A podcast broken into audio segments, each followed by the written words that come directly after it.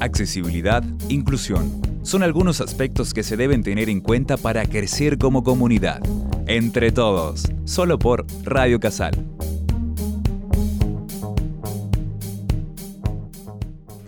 Muy buenos días y bienvenidos a un nuevo programa Entre Todos. Empezamos como todos nuestros programas con una frase de la Madre Teresa de Calcuta son todas esas frases que nos ayudan, que nos ayudan en el momento en que estamos, que nos ayudan a seguir transitando nuestro camino. Y más en la temática que tratamos, la inclusión. Y toda la lucha que hay en la inclusión y, y más cómo vivimos hoy en día, donde se nota el desencanto de las personas que tienen en la vida diaria por la forma de vivir. Así que bueno, hoy vamos a leer Nunca te detengas. Siempre ten presente que la piel se arruga, el pelo se vuelve blanco, los días se convierten en años. Pero lo importante no cambia, tu fuerza y tu convicción no tienen edad. Tu espíritu es el plumero de cualquier tela de araña. Detrás de cada línea de llegada hay una de partida. Detrás de cada logro hay otro desafío. Mientras estés viva, siéntete viva. Si extrañas lo que hacías, vuelve a hacerlo. No vivas de fotos amarillas. Sigue aunque todos esperen que abandones. No dejes que se oxide el hierro que hay en ti. Haz que en vez de lástima te tengan respeto. Cuando por los años no puedas correr, trota. Cuando no puedas trotar, camina. Cuando no puedas caminar, usa el bastón, pero nunca te detengas. Qué grande, ¿no? Sí. Y hoy tenemos una invitada de lujo, Adriana Pauna. Bueno, ella trabaja en la universidad aquí con nosotros, pero también trabajó muchos años siendo directora de la escuela Corina Lola. Y por lo tanto, vamos a hacerle algunas preguntas en referencia a lo que es la educación inclusiva para personas no videntes. ¿Mm? Entonces, bueno, Adriana nos va a contar, porque ella parte aquí en la universidad, trabaja en la Comisión de Accesibilidad a la Inclusión Universitaria. O sea, los chicos con discapacidad tienen que primero pasar por un, un, tipo de evaluación. Y una vez que entran en la universidad, bueno, según la discapacidad, pueden contar con cierto tipo de ayudas. Bueno, hoy nos va a contar Adriana, un chico que es no vidente, eh, cómo hace desde que llega a la universidad. Eh, buenos días este, eh, y muchísimas gracias por, esta invitación. en primer lugar, si me permites, Ale, voy a hacer como una acotación, porque hoy, desde que digamos, nominamos a la persona eh, como persona con discapacidad, o sea, marcamos la discapacidad desde otro lugar, desde otro lugar este, que tiene un paradigma más desde lo social. En el caso de las personas ciegas, ese, ese es el nombre, ¿no? Eh, persona ciega correcto para, para dirigirse. Eh, así como antes se decía personas con capacidades diferentes, personas, qué sé yo, se la, nominaba de, o discapacitados, pues se ponía, el, se ponía, digamos, el, problema en la persona, ¿no? Entonces ahora se habla de persona con discapacidad visual o eh, persona ciega o de baja visión. Sí, y vos no sabés que, en España están sacando nuevas leyes porque ven, eh, este, decir, personas también con discapacidad, es crearles un estereotipo. Y entonces están tratando de que sean personas, hablar de las personas con discapacidad como personas con diversidad funcional. y ya es como que no, empezar a dejar de nombrar la palabra discapacidad, porque un poco es como que las rotula. Claro, es como que hay alguien que no, es que no tiene discapacidad. Ya le ponemos un rótulo. Ya le ponemos un rótulo. En cambio, personas con diversidad funcional entrarían todas. Claro. Entonces, bueno, bueno, sigamos porque... Sí, sí, sí, sí. Bueno, pero de todas maneras estamos informando sobre esto, igual que inclusión y convivencia, son terminologías este, eh, nuevas, hay que empezar a, analizarlas. Sí. Bueno, sí, yo este, trabajé 36 años en la escuela Corina Lona, que no son mm. pocos. Eh, me tocó estar 11 años al frente de la escuela. Eh, bueno, yo soy profesora formada para la educación de, alumnos con discapacidad visual. Así que desde ese lugar, Ale, te puedo decir que lo primero que uno tiene que entender cuando habla de discapacidad visual, que no todos son ciegos. La escuela tiene un gran cartel que dice hogar escuela para ciegos. Y era una de las, de las barreras que yo quería romper ya no está más la modalidad hogar, albergue, como eran las primeras escuelas de educación especial. Hoy es una escuela que tiene un número 7040 dado por el ministerio, igual que, que todas las escuelas de Salta. Em, y atiende a personas o, alumnos, niños, bebés, niños, jóvenes eh, con discapacidad visual. Y ahí hay una distinción entre el que es ciego y el que tiene baja, baja visión. La comunidad de baja visión es enorme y obedece a un sinfín de patologías visuales mm. que generan esta condición. Porque no todos son ciegos, la minoría es ciega. Ahora, en el abordaje de la educación, siempre se discutió en un alumno con una o una persona con, con baja visión, digamos, eh, para ponerle una clasificación, no me gustan las clasificaciones, pero bueno, tenemos como niveles, como rangos, es que sí. y los más bajos, los más profundos, mm. siempre estaba en la gran discusión, y la tuve con muchos papás en la escuela, si se le enseñaba braille o tinta, por ejemplo. ¿Qué sistema se iba a adoptar de educación para ese niño?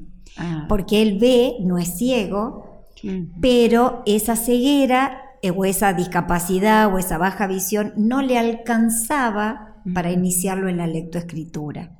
Entonces lo trabajábamos todo su resto visual, toda su funcionalidad visual como un alumno de baja visión, pero la educación la hacía como si fuera ciego con el braille.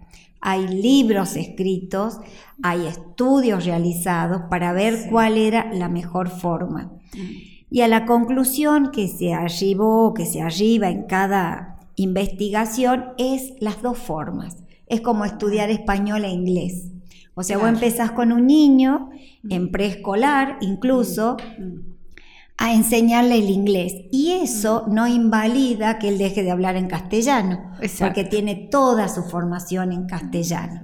Entonces aquí el gran reto era trabajarlo como, como es un niño de baja visión, pero enseñarle el braille, a lo cual hay socialmente una gran resistencia, porque bueno, a diferencia del inglés, que es un idioma universal, el braille solamente lo, conocen o lo aprenden las personas que tienen una dificultad visual. Entonces los papás que decían, mi hijo no es ciego, ¿por qué le van a enseñar braille? Claro, claro. Pero también es cierto que en la educación de la persona con discapacidad visual, lo que se inicia eh, apenas iniciado el, año, o el, eh, digamos, su, su trayecto educativo, difícilmente lo logre después. Entonces es el momento de trabajar porque hay todo un proceso. No nos olvidemos que el braille se lee con los, con los dedos, con las yemas. Entonces hay toda una, una, preparación muy desde lo sensorial, muy de distintas etapas. Incluso en la escuela antes, Ale, estaba el grado preparatorio, entre jardín y primer grado. Y era el grado donde se lo preparaba mm. para que aprenda el braille, justamente porque es una reversibilidad que el alumno tiene que hacer en su pensamiento, porque el ciego escribe de una manera y lee de otra. Y eso no le podemos pedir a los cuatro años ni a los cinco. Claro. Eso lo alcanza en un desarrollo a los siete años, cuando ya esté en un primer grado. Entonces, también hay un momento, que era lo que yo le explicaba a los papás, que si no se lo damos ahora, difícil que lo aprenda después.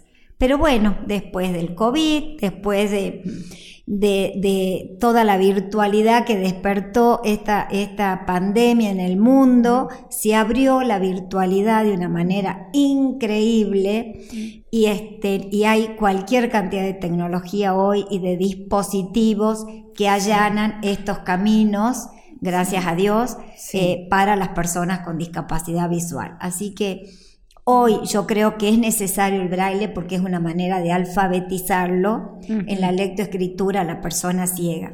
Pero quizás mañana, con tantos dispositivos y con tantas tecnologías, tenga otras maneras de comunicarse que no sea con la escritura braille.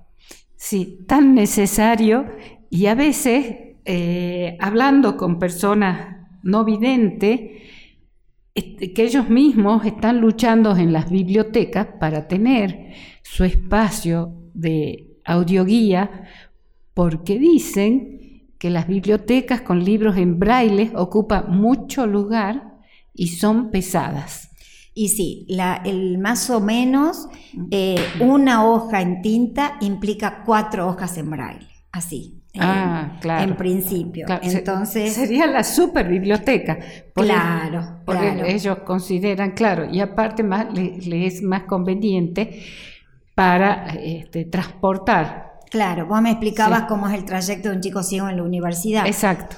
Es igual que cualquier otro alumno. El mm. tema es que tenga las herramientas para poder elegir, porque nosotros también usamos la tecnología, pero no dejamos de escribir, ni de leer. Exacto, exacto. Entonces, sobre todo la escritura, porque la universidad exige exámenes en escritos a los alumnos y ahí tiene que aparecer la escritura, que hoy también la, digamos, la, la pueden salvar escribiendo en computadora los chicos, ¿no? Ah, qué Entonces, este, hay sistemas donde a medida que ellos van escribiendo, les va leyendo y, el profesor puede ir escuchando o puede ir teniendo un registro de lo que está haciendo el alumno, pero bueno, en tinta se le, entrega el examen. Perfecto, eso de, todos los sistemas que hay a través de las computadoras son realmente una ayuda para el aprendizaje de, eh, no solo de las personas con discapacidad visual, sino de todas de todas las personas, por ejemplo, alguien que requiere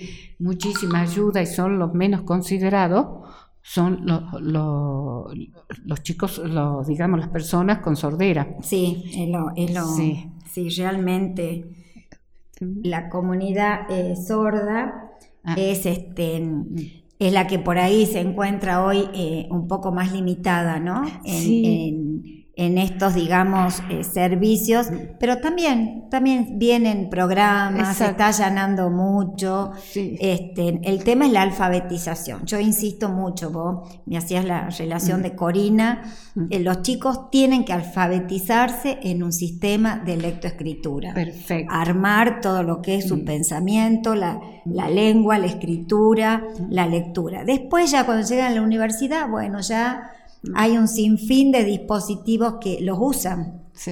Grabaciones, libros este, eh, digitales, hay bibliotecas digitales. Este, así que bueno, hay acceso a un montón de, tecnología que hoy les allana muchísimo el camino de estudio. Hoy en día con las ayudas técnicas es impresionante, día a día. Día a día. Día a día, por eso tenemos que estar siempre actualizados, porque si no... Yo te digo que aprendo de los chicos, porque yo voy por ahí con una propuesta y ellos me redoblan y me dicen, pero salió esto que, que es mejor, y bueno, entonces ellos son los que nos van enseñando y nos van mostrando qué es lo mejor. Exactamente, exacto. Qué bueno, bueno, Adri, ha sido un gusto y un placer tenerte con toda tu trayectoria, que nos, vaya, nos vayas explicando. Seguimos aprendiendo también con estos programas porque eh, al hablar con, cada persona y, tomar en cuenta la experiencia de esa persona nos ayuda mucho en esta temática. Y así es, me quedé con esto de que tu espíritu es el plumero de cualquier tela de araña. Tenemos que confiar en las capacidades de todas las personas y eh, hablar en el caso de los docentes con los alumnos que ellos le van a dar la mejor forma de, llevar adelante el proceso de enseñanza-aprendizaje. Confiar. Confiar, sí. Bueno, Adri, ha sido un gusto. Eh, muchas gracias por tenerte y los esperamos a todos en el próximo programa. Muchas gracias. Humanizarnos frente al otro es uno de los objetivos que debemos alcanzar. Pongamos en práctica todo lo aprendido.